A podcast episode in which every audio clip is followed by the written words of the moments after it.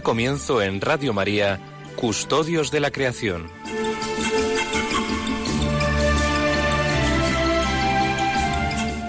Dirigido por Lorena del Rey.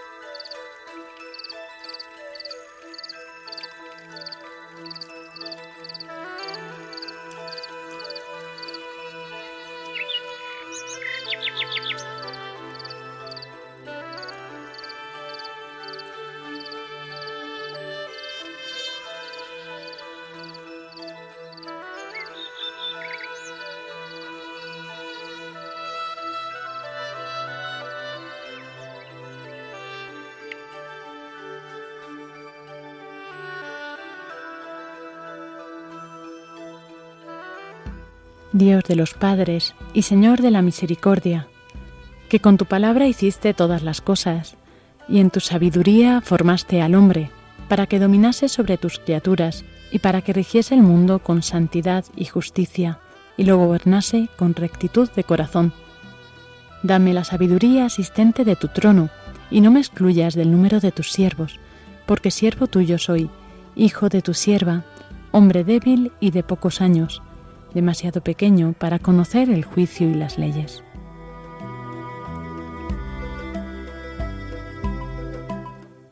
Pues aunque uno sea perfecto, entre los hijos de los hombres, sin la sabiduría que procede de ti, será estimado en nada.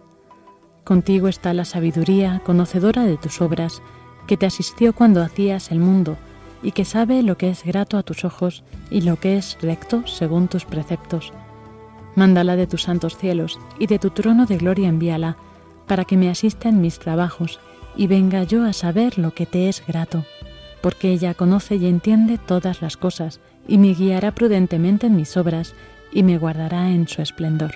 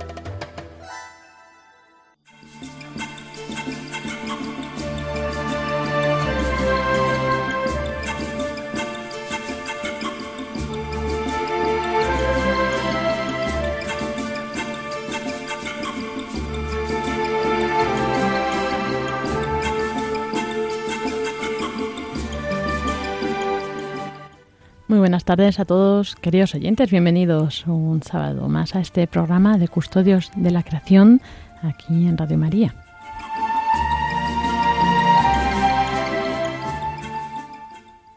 Y hoy pues eh, tenemos, ya ha pasado esta jornada mundial por la oración de oración por la custodia de la creación, pero en Madrid, por ejemplo, ahora mismo se está celebrando, está dando comienzo un evento que más tarde comentará Iván Renilla.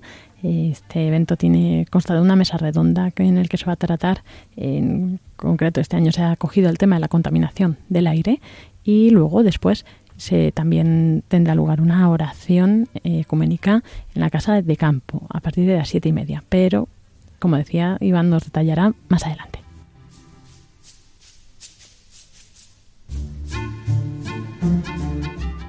Y pues este programa de hoy vamos a tratar de pues una de las grandes santas del medio ambiente, eh, nuestra patrona, que es Santa Cateri Tecahuita. Y bueno, pues de ella ya hemos hablado algún otro año, pero siempre viene bien recordar y además pues con nuestros compañeros que van a profundizar más en su vida, en su historia. Eh, ya este verano teníamos otro programa dedicado a los santos, hacíamos un recorrido así un poco por eh, toda la historia de los santos y que se habían dedicado o nos habían animado y ayudado a cuidar el medio ambiente y a tomar conciencia de que es un don, un regalo del Señor para nosotros, que es creación y eh, hoy pues en concreto vamos a centrarnos en esta santa, en Santa Catherine. Pero como siempre, comenzamos con el editorial de Francisco Marcos.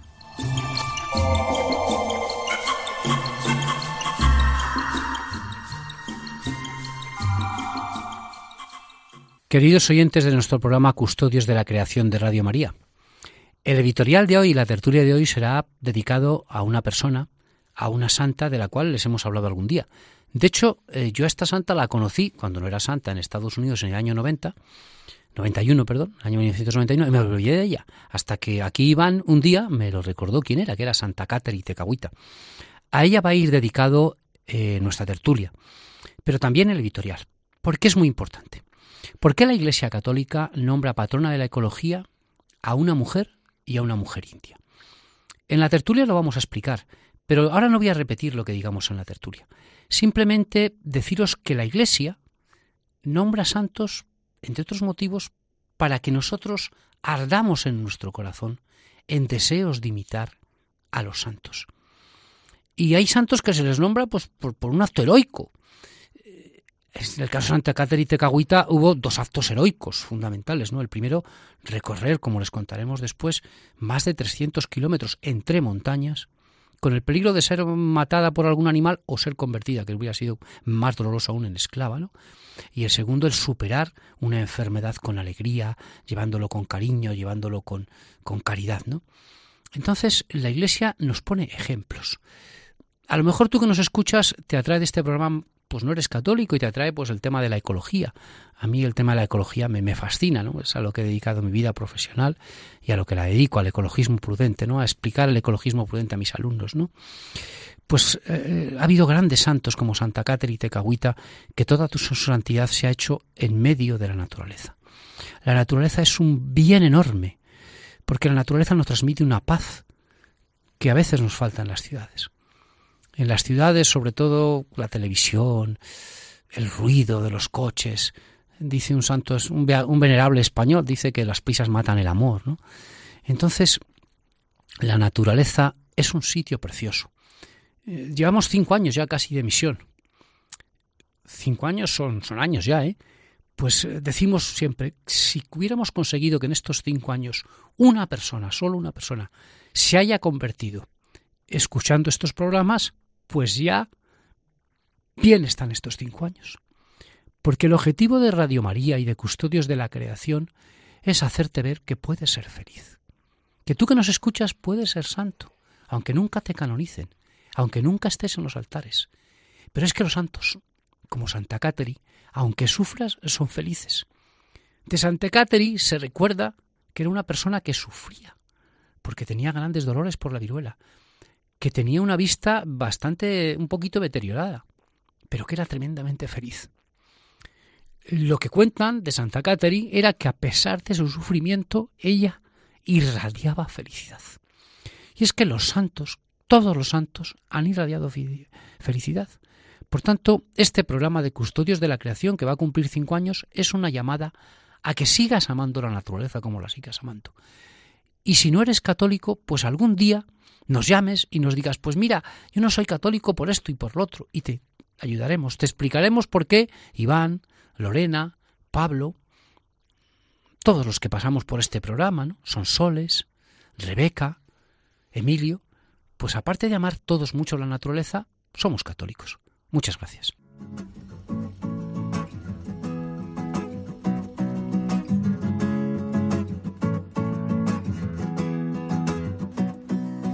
These times be tough with all the hatred and the violence. All I'm looking for is a little bit of silence to be with you while I'm down on my knees. Oh my God, I'm begging you please to batter my heart, my three person God. Break down this old weary facade and show yourself, yeah, yeah. Oh, please show yourself in me. Oh my God, oh my Savior. Y como comentamos al principio del programa, como Francisco Marcos ya nos ha puesto en contexto, hoy vamos a escuchar pues esta tertulia enfocada a Santa Caterite Cahuita, su vida. Y bueno, vamos a, abrir el corazón, la mente, los oídos para escuchar esta historia y que esperemos que nos sea de ayuda para ir cada vez eh, amando más a la creación y a través de ella al Creador.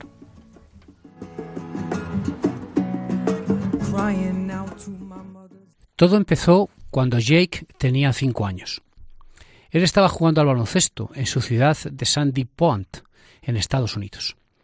Jake se cayó al suelo y se hizo una herida en la boca. Por esa herida entró una bacteria que es necotizante. Se llama la bacteria Strip A. Es popularmente conocida como la bacteria devoradora de carne. En realidad esta bacteria no come la carne, sino que genera toxinas que disuelven los tejidos a gran velocidad y da la impresión de que la carne es devorada literalmente. A menudo, la única forma de salvarse de esta bacteria es cortar con rapidez el miembro infectado. Así, perdió su pierna, por ejemplo, en 1964 el antiguo primer ministro de Quebec, Lucien Bouchard, y este fue el motivo por el cual quedó sin brazo también en el 2004 el Nobel de Física Eric Allen Cornell. Entonces, la madre de Jake, Elsa, estaba desesperada. Lo normal es que la gente adquiera esta enfermedad, decía ella, en una extremidad, y la solución más simple es amputarla. Pero estando la infección como la tenía mi hijo en esa parte del cuerpo, lo máximo que se podía hacer era cortar pequeños trozos de piel diariamente. Por eso, todos los días, los doctores del Hospital Infantil de Seattle, en Estados Unidos, en el estado de Washington, cortaban más y más trozos de piel y de tejidos. Pero la enfermedad seguía avanzando. Día tras día llevaban al niño a la cámara hiperbárica del centro de Virginia Mason, y el oxígeno ayudaba en cierta medida a ralentizar el proceso. Pero la enfermedad no se detenía, así que la enfermedad se extendió por el cuello y por los hombros. A medida que iban transcurriendo los días, los médicos lo iban teniendo cada vez más claro. Jake iba a morir. Pero mientras tanto, Elsa, la madre de Jake, y su marido Donny rezaban por su hijo. Donny es miembro de la nación india Lummi, también conocida como Luak Tesmis, de las que solamente quedan unos 5.000 hombres y mujeres en el mundo. Son católicos en su mayoría, ya que fueron evangelizados por los obratos en el siglo XIX. Muchos de ellos viven en una pequeña península en la costa pacífica, cerca de la frontera del Canadá, en Estados Unidos, y sus antecesores eran los que controlaban en estas costas el mar y vivían de la pesca y de la agricultura. Fueron, sin embargo, los mismos médicos los que recomendaron a esta familia que llamaran a su sacerdote. El padre Tinsauer, que era el que atendía la pequeña reserva de los indios Lumi. El padre Sauer llamó al capellán del hospital, que era un buen conocido suyo, y le dijo Bien, padre, es muy posible que Jake ya no llegue aquí mañana. Así, entendieron todos que Jake podía morir al día siguiente, en cualquier momento. El padre Sauer pensó en la beata Caterite Tecahuita. Así que Tim Sauer animó a los padres a rezar pidiendo su intercesión. Lo mismo hicieron en tres parroquias cercanas y toda la nación Lumi. Todos se pusieron a rezar mucha gente estaba alertada por el caso de Jake. Y así, contra todo pronóstico, la enfermedad remitió. Se detuvo la corrupción de los tejidos. Desapareció el peligro de la muerte. Jake actualmente estudia en un colegio. Quiere ser o cirujano plástico o arquitecto. Este es el milagro constatado, comprobado por decenas de médicos que permitió a Benedicto XVI, el día 21 de octubre de 2012, nombrar a Cateri Tecahuita santa, la patrona de la ecología además. Bueno, pues eh, como con esta introducción sobre el milagro que llevó a la, canonización a Santa Caterí Tecahuita, que con el que les ha ilustrado Paco, pues les vamos a dar algunas eh, reseñas biográficas sobre Santa Caterí. Les hemos contado esto porque es que, eh, ¿qué tiene que ver Santa Cateri con Custodios de la Creación? Y es que Santa Cateri Tecahuita es con San Francisco Asís la patrona de la naturaleza. Efectivamente, y de la ecología. Pues mm, Santa Cateri Tecahuita, pues de padre iroqués, una tribu de la zona norte de Estados Unidos y sur del Canadá, y madre cristiana algonquina otra tribu de, de ese lugar, de esa comarca, pues eh, Tecahuita nació en el seno de esta familia y bueno, pues desde muy pequeña su vida estuvo marcada desde su más tierna infancia por el dolor las dificultades, porque nació en esta familia en la que sus principales integrantes, sus progenitores, sus padres, murieron a causa de la viruela cuando ella solo tenía cuatro años. Su custodia fue asumida por un tío mm, de la tribu de su padre, la tribu de los Mohawks, que mm, realmente no tenía gran simpatía, sino una gran animaversión hacia el cristianismo. De hecho, a, Mm, Santa Cateri la llamaba eh, la que tropieza con todas las cosas porque eh, se vio afectada por la viruela, aunque no segó su vida, pero se se vio afectada por la viruela. De hecho, le quedaron algunas marcas a lo largo de su vida que al final desaparecerían eh, como consecuencia de ese ataque de viruela y también le afectó a la vista pues eh, vivió 24 años, nació en el año 1656 y murió en el año 1680. Cuentan los historiadores que su madre, Cagenta, que así se llamaba, fue tomada por esposa por, el jefe, por un jefe Mohaut, después de que se produjera una incursión en el poblado algonquino, durante guerra entre hurones y algonquinos.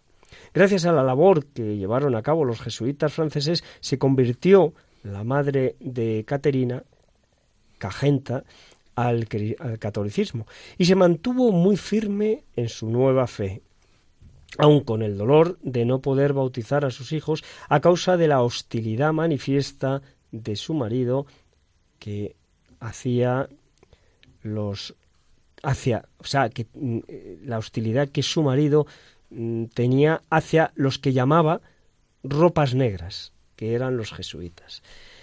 Tras esta epidemia que ya les hemos comentado de viruela y en la Santa Caterite Cahuita quedó huérfana y frágil con, muy frágil con los problemas visuales que ya les hemos comentado. Pese a que su rostro también quedó marcado por la enfermedad, como les habíamos dicho, la joven tenía varios pretendientes que querían contraer matrimonio con ella. Cuando los tíos sus tíos paternos intentaron unirla a un matrimonio por engaño a un joven guerrero, Caterina huyó. Pensar en un posible matrimonio sin amor llevó a nuestra joven Caterina a adentrarse más aún y hacerse mm, afirmarse más en el cristianismo. Los misioneros jesuitos, jesuitas, perdón, que llegaron a la región para difundir el evangelio, entre ellos fue uno de los sacerdotes Jacques eh, Lamberville, a quien la joven Caterina, Cateri Tecahuita, oyó mm, presentar el mensaje cristiano, el anuncio del cristianismo, la iluminó definitivamente y su alma, que ya había encontrado lo que, lo que la hacía, eh, por fin lo que la hacía verdaderamente feliz. Fue hostigada por su fe y perseguida por sus vecinos, por lo que tuvo que huir a una misión en San Francisco, de San Francisco Javier en Canadá, para lo cual anduvo la friolera de más de 200 kilómetros, casi 300 kilómetros. Sí, pero 300 kilómetros, que yo conozco esa zona, no son en llano. ¿eh? Esa zona es totalmente montañosa, o sea, son 300 kilómetros subiendo y bajando montañas. Una zona, un camino que son 300 kilómetros, bueno, pues si no eran 300 kilómetros de subir y bajar montañas en aquella época donde no había caminos, donde podía haber sido pues fácilmente atacada por otras tribus, más que por animales que serían peligrosos, lo peligroso es que allí vivían los indios, indios americanos, y cualquier tribu lo hubiera atacado y lo hubiera cogido como esclava. Entonces eh, ella recorre 300 kilómetros solo y exclusivamente para recibir la primera comunión porque todavía no había hecho la primera comunión, ¿no? Está considerada quizás es de las personas que más ha luchado en el mundo que se conozca solo por recibir la primera comunión, ¿no? Por llegar a la, a la misión donde estaban los jesuitas y donde después de esos 300 kilómetros en, en selvas, con el peligro de los animales, pero sobre todo con el peligro de ser cogida como esclava por otras tribus, era importante, ¿no?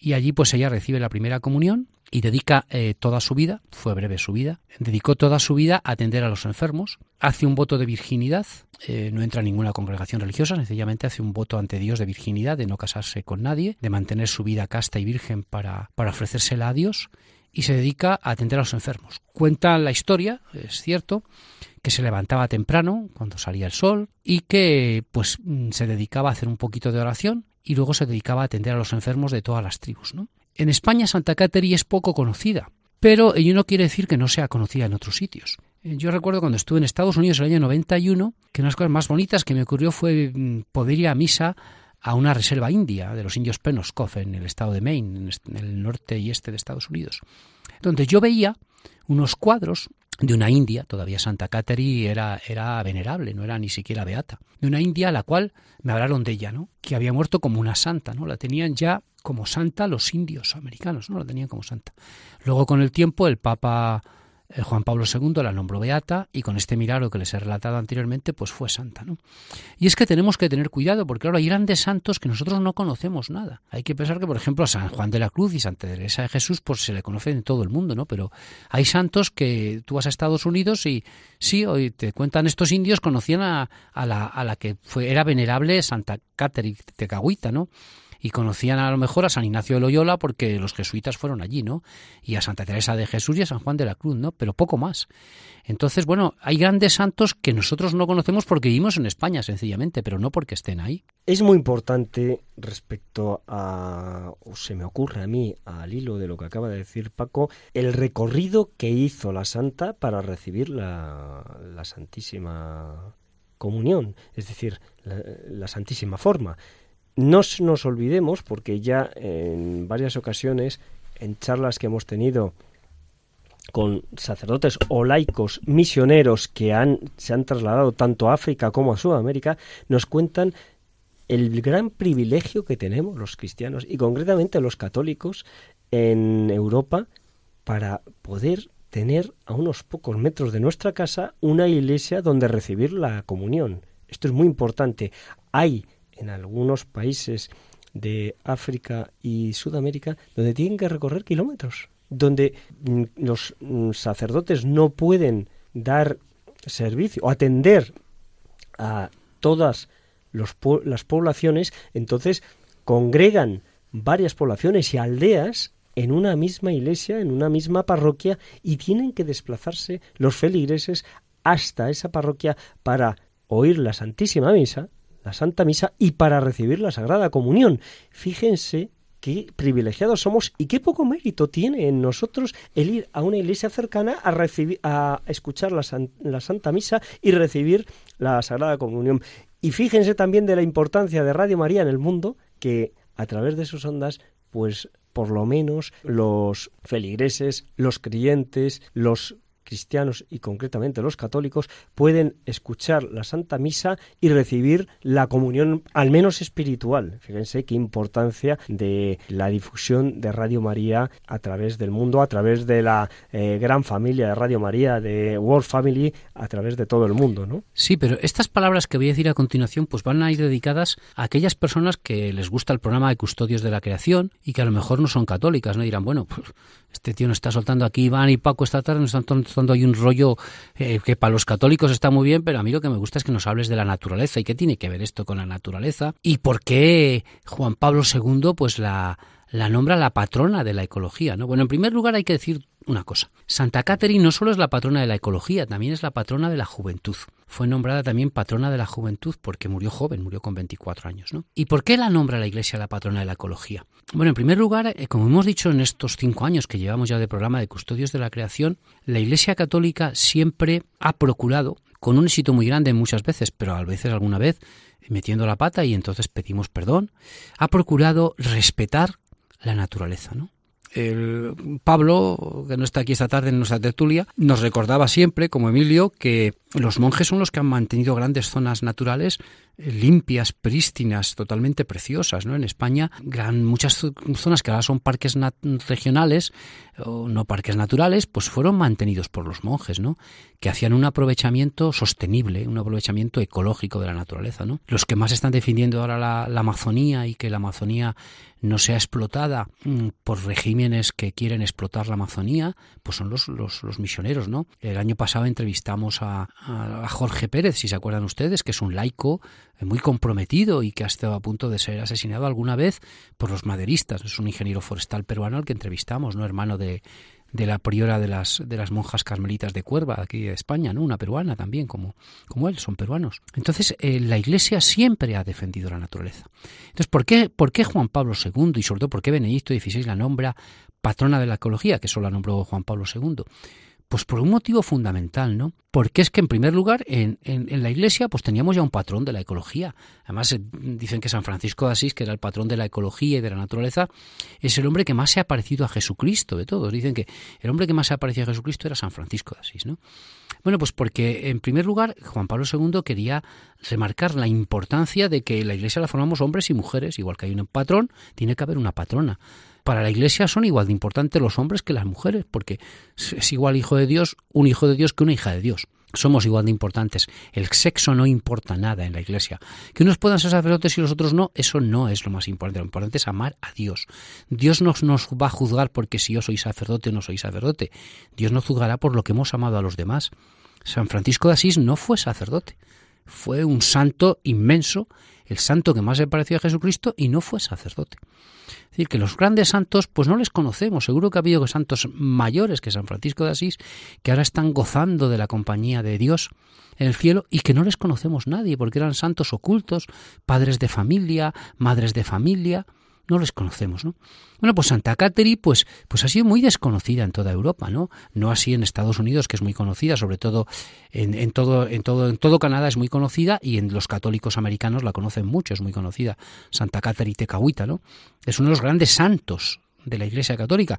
Con el paso de los años, cuando vayan ustedes leyéndolo, pues es, es impresionante, ¿no? Porque el, fíjense que desde que la hacen venerable, que la hacen venerable pues eh, en los años 40 transcurren casi 70 años. Durante 70 años los indios seguían rezando para que Santa Catherine, en vez de venerable, fuera beata, ¿no? Es decir, o sea que la Iglesia Católica cuando nombra beato o santo a alguien, pues no lo hace en un día.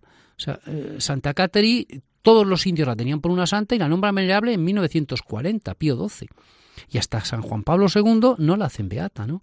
Pero claro, eh, todos los santos, todos los que conocieron su vida, porque este es un milagro, pero es que de Santa Catherine se cuentan muchos más milagros. Hay más de una decena de milagros ya reconocidos por la iglesia de Santa Catherine y Tecahuita. Ya la iglesia ya no investiga más milagros de Santa Catherine porque ya eh, pasan, no digo todos los días un milagro, pero Santa Catherine pues es fácil que todos los años a lo mejor haya un milagro, ¿no? Nosotros queremos difundir en España la, la devoción por Santa Catherine y Tecahuita, ¿no? De Santa Catherine hay que destacar, como muy bien ha dicho Iván, su amor por la Eucaristía, ¿no? Y su amor por la virginidad. Por la Eucaristía se jugó la vida, se la jugó.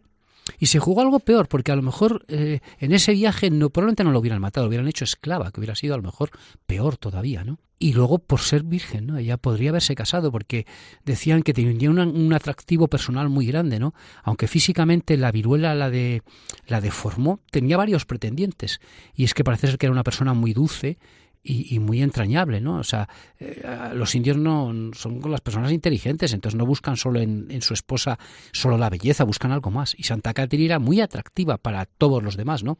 De hecho, el motivo por el que huye es porque la quieren casar con una persona a la cual ella no amaba. Y Además, abundando en lo que comenta Paco sobre el por qué se ha elegido a esta santa eh, como patrona de, la naturaleza, es que lo que condujo su vida fue un gran amor también, además de a Dios una vez que, lo hubo conocido, también fue su amor a la naturaleza. Fíjense que, como dice Paco, todos los días se levantaba muy temprano y casi a tientas por los problemas que tenía, que la viruela, la secuela que, las secuelas que dejó en su vista la viruela, casi a rastras se iba y se, eh, eh, se acercaba y se desplazaba hasta un árbol donde era ahí donde rezaba, que había, tenía, había construido ella, había tallado una pequeña cruz y donde rezaba su rosario diario. Es decir, que ella se encontraba en la naturaleza encontraba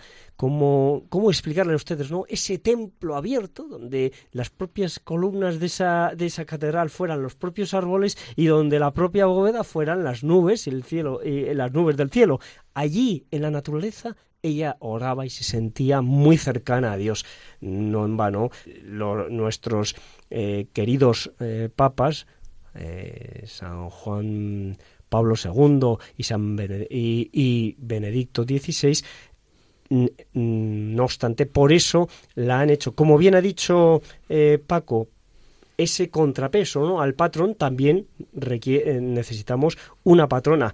Y como nos ha dado la Iglesia, nuestra mm, maravillosa madre, que es la Santísima Virgen, pues todo patronaje, yo creo, o sea, todo custodia necesita de dos patrones que sean mm, como referentes tener mm, tanto una patrona y un patrón, que son los que nos guían y nos alientan a seguir luchando y queriendo y amando la naturaleza y, intentándole que ustedes eh, intentándole transmitir a ustedes ese amor por la naturaleza. Yo tengo un amigo que se dedica a hacer apostolado en Estados Unidos y que se dedica a trabajar con los inmigrantes en Arlington, en Washington, en Washington DC, o sea, en Washington ciudad, ¿no? Y entonces él conoce, claro, eh, vive en Estados Unidos y conoce a muchos indios indios americanos, ¿no? Y conoces la vía Santa Catherine, ¿no? De, allí muy conocida, ¿no? Y este amigo Dios dice que para, para seguir en la fe hay que, hay tenemos que tener un Oscar, ¿no? Mm, dice, Oscar se refiere a las cinco letras de la palabra Oscar eh, que la primera es oración, la O, la S es sacrificio, la C es comunión y confesión, la A es apostolado y la R es reunión. Y bueno, pues Santa Cateri vivió el Oscar, recibió el Oscar maravilloso, era una persona de oración en la naturaleza, como ha dicho Iván, ¿no? Santa Cateri cuentan, porque su vida es muy conocida, claro, eh, su vida se transmitió oralmente y luego por escrito rápidamente entre todas las tribus, ¿no? Los jesuitas la pusieron por escrito, ¿no? Eh, su vida pues es, muy conocida, como digo, no es una vida inventada, ¿no? Está totalmente documentada, ¿no? Pues a ella le encantaba orar en un árbol, como ha dicho, ante un árbol, hacía su oración, rezaba su rosario todas las mañanas, ¿no? Pero es que su vida se caracteriza también por el sacrificio, ¿no? Nosotros podemos pensar que los santos son hombres perfectos humanamente, y no, es una santidad heroica, ¿no? O sea, una persona puede ser imperfecta, pero ser santa, ¿no? Eh, no es imperfecto en el sentido de cometer pecados, ¿no? Sino que a lo mejor pues no es muy perfecta redactando poesías, ni cantando, ni haciendo obras de arte, ¿no?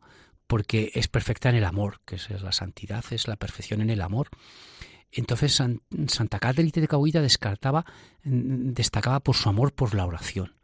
Pero por la oración en la naturaleza, por eso les ha dicho Iván que a ella le hacen la santa de la naturaleza, porque ella la la encantaba rezar en la naturaleza, su templo era la naturaleza, ¿no? Pero a la vez con un amor inmenso a la Eucaristía, fíjense lo que digo por decir la Eucaristía, ¿no? Y luego era una persona muy sacrificada, ¿no? Dicen que incluso cuando era niña, pues ya ella destacaba porque era una persona sacrificada. Yo tengo un amigo mío, bueno, ustedes saben la anécdota preciosa, ya vamos terminando, que es una anécdota real de uno de los grandes santos, en este caso español, San Francisco de Borja, ¿no? San Francisco de Borja era un hombre eh, riquísimo, era el más cercano que tenía el rey español, ¿no? San Francisco de Borja tiene que acompañar a la esposa del rey y la tiene que acompañar ya muerta.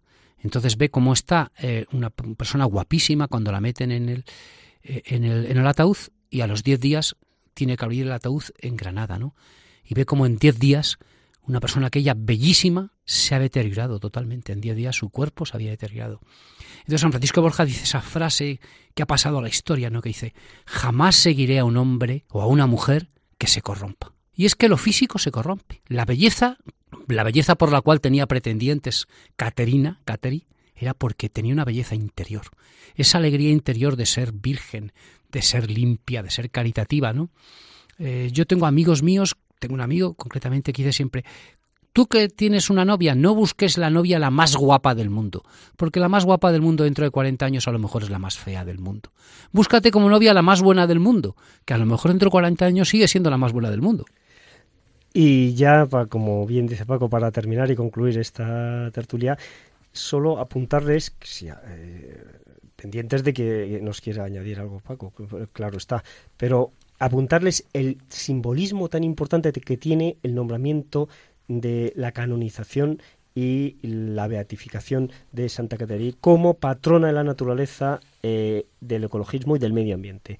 Y es el simbolismo de el seno en el que ella se desarrolló, es decir, donde le tocó nacer y donde le tocó vivir, en una tribu indígena.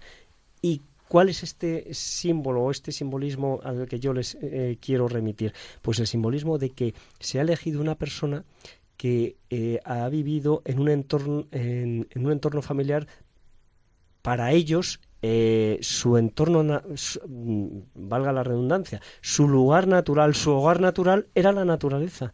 Eh, las tribus indígenas vivían en estrechísimo en estrechísimo contacto con la naturaleza y en una simbiosis perfecta porque sabían que ambos se necesitaban. Eran muy conscientes de que la naturaleza les necesitaba a ellos como especie que forman parte de la naturaleza y que no hay que nunca eh, despreciar en un ecosistema el papel de cada especie. Entonces, el hombre, el hombre indígena, el hombre de indio sabía de la necesidad que la naturaleza tiene de ellos, de nosotros, de los seres humanos, pero a su vez eran muy conscientes de lo mucho que ellos eh, necesitaban la naturaleza y era el entorno natural en el que ellos se desarrollaban y de forma espontánea y natural transmitían de padres a hijos. Bueno, pues con estas palabras, hasta un próximo programa, si Dios quiere, otra tertulia, que estaremos con ustedes. Pues eh, muy buenas tardes.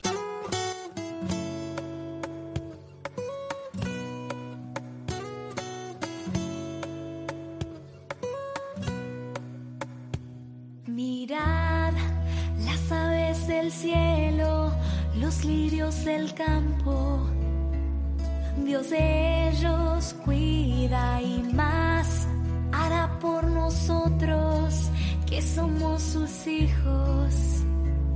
Con amor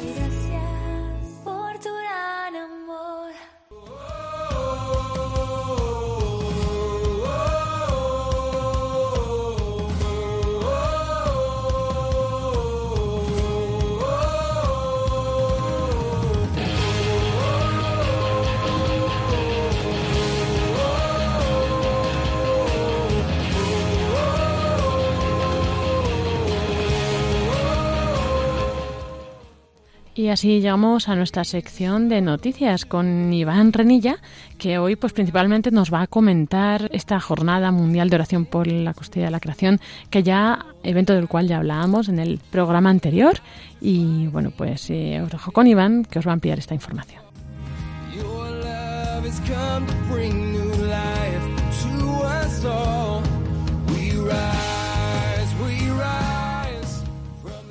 De nuevo con ustedes un sábado más, queridos oyentes de Radio María. Hoy vamos a centrar la noticia fundamental que se está produciendo en estos momentos, que es la celebración de la Jornada Mundial por la Oración por la Creación.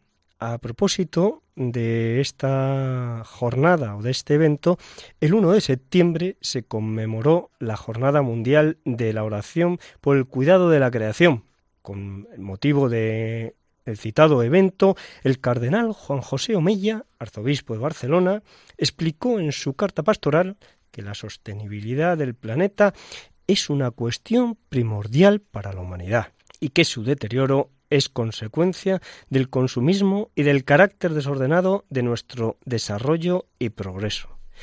El arzobispo de Barcelona recordó que hace tres años su santidad, el Papa Francisco instituyó la Jornada Mundial de Oración por el Cuidado de la Creación. Se trata de una jornada que ya celebraba la Iglesia Ortodoxa y que se conmemora cada primero de septiembre.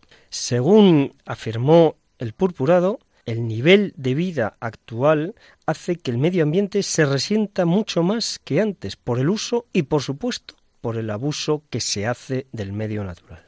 No hay duda que ese deterioro añadió el arzobispo Omeya, es también consecuencia del consumismo y del carácter desordenado de nuestro desarrollo y progreso. El cardenal recordó que el objetivo de esta jornada mundial es ayudarnos a cambiar la percepción que tenemos del mundo para así modificar la forma en que nos relacionamos con él y expresar el agradecimiento a Dios por el gran don de la creación y el compromiso de cuidarlo y preservarlo para el bien de las generaciones futuras. Nuevamente, el cardenal Juan José Omella explicó que en la encíclica de Su Santidad el Papa Francisco Laudato Si nos recordaba que los cristianos estamos llamados a ser los instrumentos del Padre Dios para que nuestro planeta sea lo que Él soñó y al crearlo y responda a su proyecto de paz, belleza y plenitud. En su carta pastoral, el arzobispo de Barcelona nos animó a que en esta jornada invoquemos la ayuda del Señor para la protección del medio ambiente y para pedir su misericordia por los pecados cometidos contra el mundo donde vivimos. Y manifestó su deseo de que esta oración comporte nuestra conversión de vida para amar y cuidar de palabra y con obras la casa común.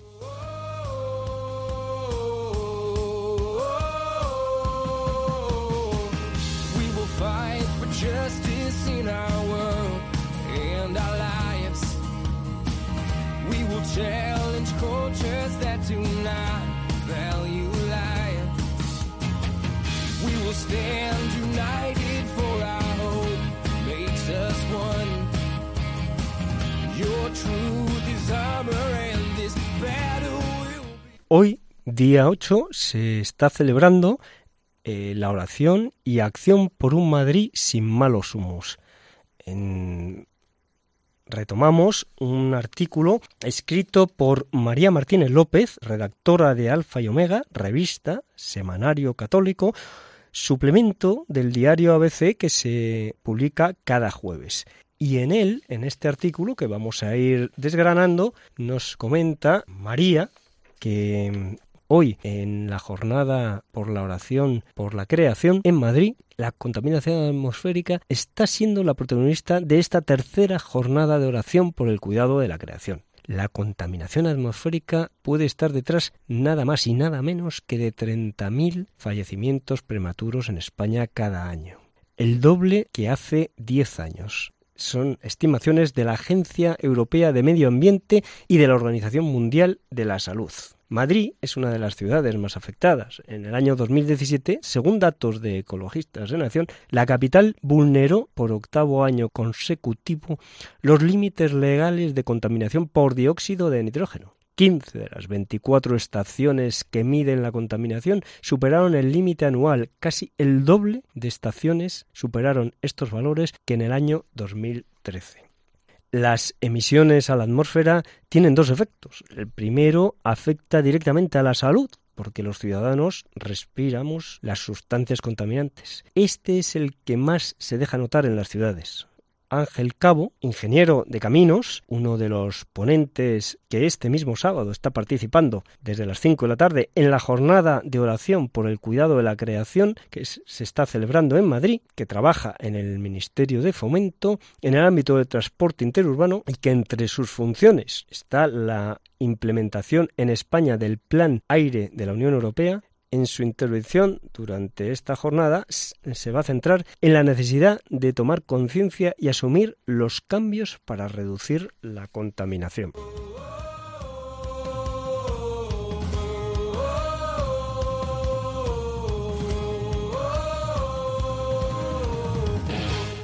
Desde la perspectiva de la encíclica Laudato Si, afirma don Ángel Cabo que es un pecado seguir utilizando coches que emiten mucho para usos absolutamente frívolos e innecesarios. Nadie nos va a impedir que tengamos un coche, pero eso no significa barra libre.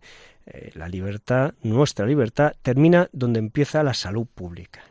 Según don Ángel Cabo, hace falta mucha concienciación. El cristiano debe dar ejemplo y desgraciadamente todavía no lo hace recomienda trasladarse de forma sostenible, utilizando el transporte colectivo y los servicios de alquiler de vehículos eléctricos, compartiendo coche, y si se tiene coche, optando por motores y combustibles alternativos. Dando un paso más, pide mm, don Ángel Cabo preguntarse si se pueden reducir los traslados.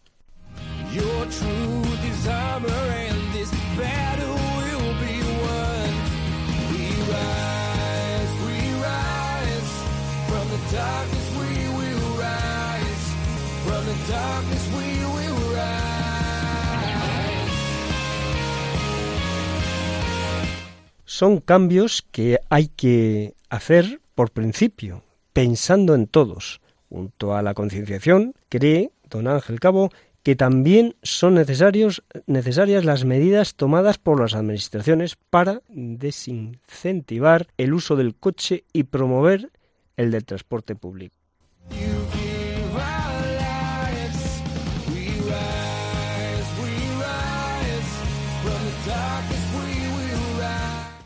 Para finalizar el comentario de esta noticia y de este artículo, comentaremos los planes que se tendrán lugar a lo largo del año. La contaminación atmosférica está de plena actualidad en Madrid y la decisión de dedicarle la tercera jornada de oración por el cuidado de la creación de este año con el lema Custodios del aire que compartimos se debe tanto a esto como al significado espiritual del aire, vinculado al Espíritu Santo. Así lo explica don Carlos Jesús Delgado, de la Comisión Diocesana de, Ecología Integral. La jornada, que ha empezado ya a las 17 horas, en el Colegio María Cristina, calle de Antillón número 6, junto con don Ángel Cabo, otros expertos como don Pablo Martínez de Anguita, doña María Ángeles Martín de la Fundación Laudato Si y don Emilio Chubieco, director de la Cátedra Ética Ambiental de la Universidad de Alcalá de Henares, abordarán las diversas peculiaridades de la atmósfera y el cambio climático. Posteriormente, después, los participantes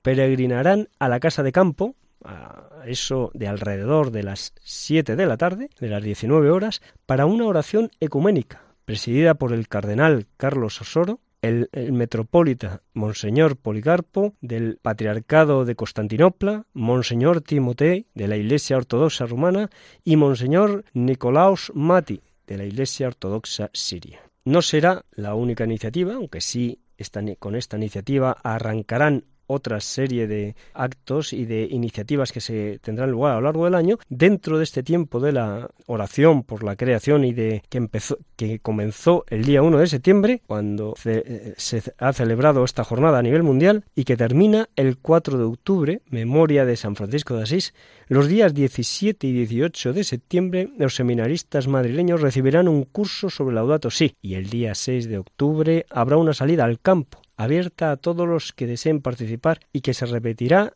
en otras fechas a lo largo del curso. La ya joven, la joven Comisión de Ecología Integral, que este mes cumple un año, según don Carlos Jesús Delgado, este año tiene ya planes de acción muy concretos, como una encuesta para evaluar en qué situación están las parroquias en el ámbito medioambiental y valorar qué buenas prácticas se pueden implementar en las diócesis. Queremos ser referencia, acompañar y guiar a las comunidades que quieran tener un estilo más sostenible, comentó, ha comentado don Carlos Jesús Delgado. Se estudiará cómo abandonar, en la medida de lo posible, la inversión en energías contaminantes y la organización de un voluntariado ecológico para participar, por ejemplo, en campañas de recogida de basura. Bueno, señores oyentes, hasta un próximo sábado, si Dios quiere, que Dios les bendiga.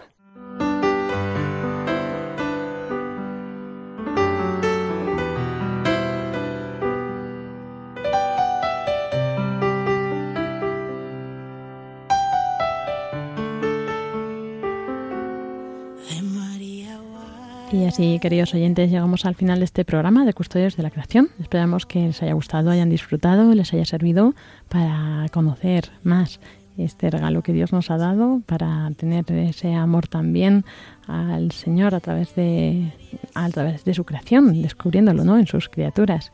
Y bueno, pues esperamos seguir creciendo todos juntos en este camino hacia la santidad.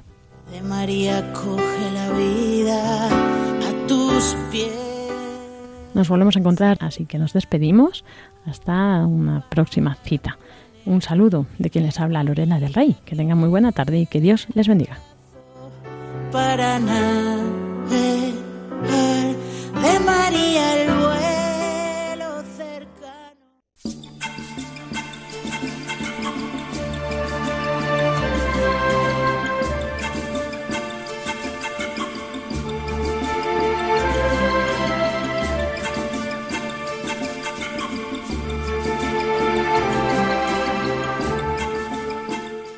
Acaban de escuchar el programa Custodios de la Creación, dirigido por Lorena del Rey.